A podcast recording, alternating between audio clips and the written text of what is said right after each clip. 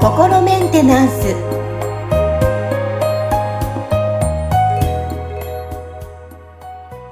皆さんこんにちは。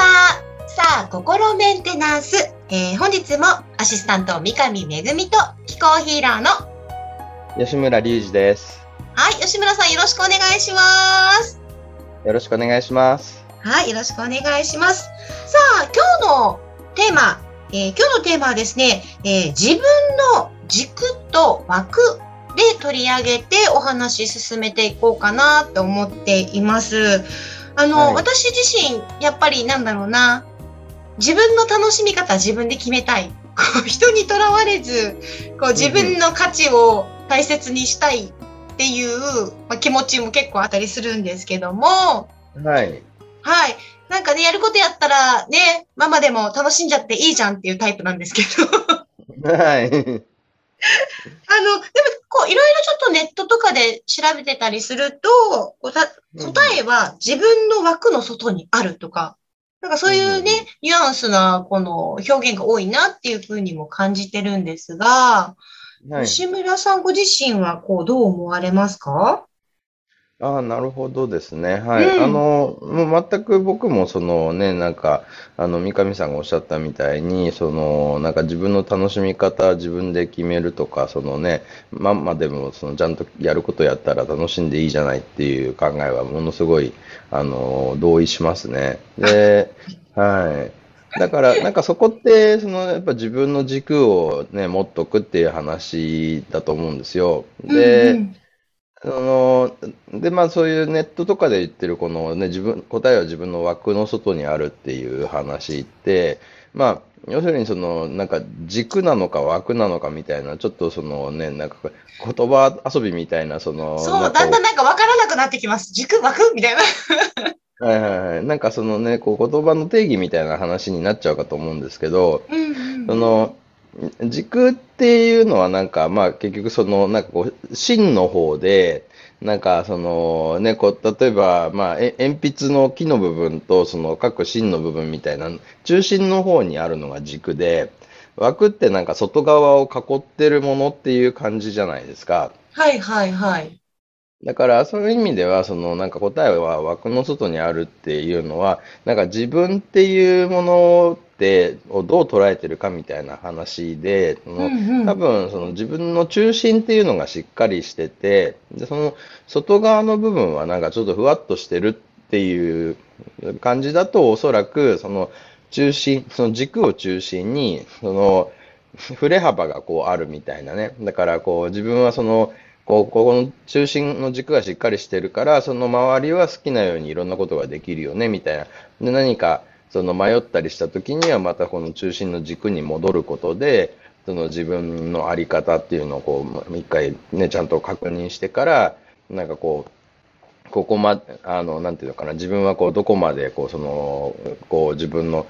こう、振れ幅を広げていけるかみたいな話になってくると思うんですよね。で、そうすると、その、こう外側を囲っているものが枠っていう話になると、はい。その、ね、なんか枠っていうのはどっちかっていうと、そのな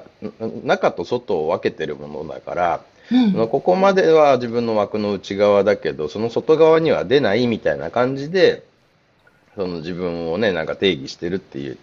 感じじゃないですか。うん、うん、そうなると、その、なんかこう、枠にとらわれちゃってる人っていうのは、その枠の外側から、あ、外、だからね、内側から外側に出ようとしないみたいなことになっちゃうから、そこがその、ちょっとこう、自由じゃないっていうか、なんかもしかしたらその外側に、もうちょい外側に行ったら、何かそのね、こう、今抱えている問題や課題の答えが見つかるかもしれないのに、枠から出ないっていう選択をしちゃうことで、そこにたどり着けないみたいなことが起きますよねっていう話だと思うんですよ。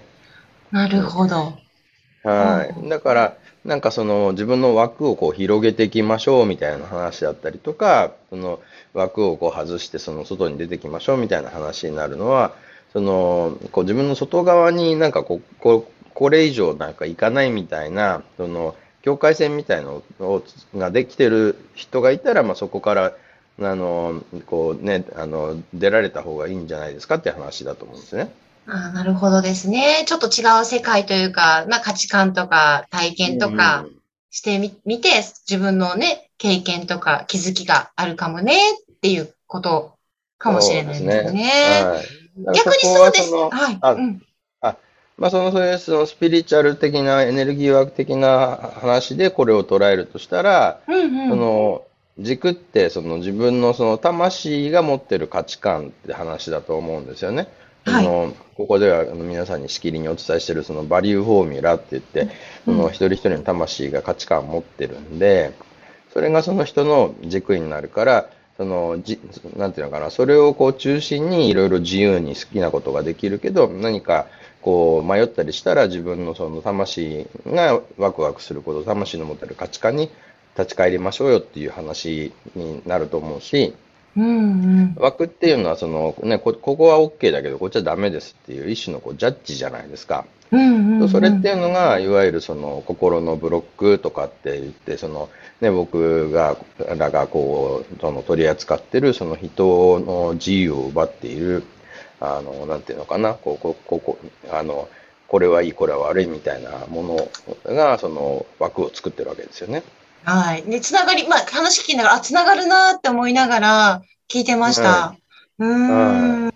なるほどですね。逆にこうね、やっぱり枠があると、相手を逆に自分の枠にはめちゃうっていう場合もね、うん、あり、ね、ね、得ますよね。そういうことですよね。そうすると、うん、なんていうのかな、なんか、あの争いの原因になったりとか、うん、あるいはそのお互いの自由を侵害するみたいなね自由や価値観を侵害するみたいなことになっちゃうんでそのいろいろといろんなまあなんでしょうねこう世の中のいろんな問題の原因になってるようなとこなのかなっていう感じがしますよね。うんなるほどね。やっぱりあと自分をちょっと犠牲者にしちゃう感じもしますしね。そうですね。うん。いろんなその可能性を制限することにもなっちゃうし、うん。それに、まあ結構だからそういうこう、人を自分の枠にはめようとするみたいな話って、まあ言ってみたらその、うまくいっていない子育てとかでもよく起きてることなわけですよね。その、機能不全家族なんかは、要は親が子供を自分の枠にの中にこうね、留めとこうとするわけですけど、子供はまた全然違ったそのね、魂と価値観を持ってるから、なんかそのね、しんどいなって思いながらも、なんかね、親がこうしろって言ってくるから、まあそうせざるを得ないみたいなとこにはまっちゃう人もいれば、逆にその反発して関係性が悪くなったりみたいなことになったりするわけですよ。いや、でもあの、私はやっぱり息子がいるので、今ちょっとパッて思ったのは、いや、自分の枠にちょっとはめようって誘導してたなって今 そう、本人の価値観はあるのに、そう、自分が、こうしなさい、ああ、じゃダメでしょっていうところ今あったなって今反省しました。ね、結構またそれがね、良かれと思ってやってる場合が多いからね、んなんか、その、こう、なんだろうね、やってる本人がちょっとそこが問題だって気づきにくいっていうところはありますよね。今お話聞いてちょっと気づかされましたね。ちょっと反省ですね、これ。でもそこで気づくか気づかないかっていうのもね、大切になってくるかと思いますよね。で、今やっぱり聞いてる方でも振り返って、あの、やっぱ私と同じような方も中には結構いらっしゃるような気もしますのでねね、きっといらっしゃるでしょうね。うん。なので、ちょっとやっぱり、なんですか、こう、自分と見つめ直して、そのね、価値観とか、やっぱそうです。つながっていきますね。自分と向き合っていく。はい、それからじゃないと、あれですね、相手枠にはめちゃいそうだな、私も。そうですね。だからやっぱ自分の軸がしっかりしていれば、そのなんか、こう枠はあんまりいらなくなってくるわけですよね。その、いつでも軸に立ち返ればいいっていうところなんで、あのね、ちょっとなんかこう、いろいろ冒険してみて、あれこれ行き過ぎてるなって思ったら、また自分の軸にこう戻るっていうようなことをしていくと、自分の世界がどんどん広がっていくし、その自分は、っていう存在は、その何を大事にして、あの、この世界で生きてるのかっていうのを、こう、ね、だんだん見えてくるわけですけど、枠で考えると、その自分の中心がどこにあるかわかんないけど、とりあえずこの枠の中だけでなんとかしようみたいな話になっちゃうんで、うんこう、ね、なんか本当は、なんか ね、こう、ななんか自分に合わないなと思ってることでも、なんかこう、ね、結構必要性を感じて、なんかね、これやらざるを得ないのではないかみたいになっちゃうと、そこがまた、言ってみたら犠牲者意識とかにつながってしまったりするわけですよね。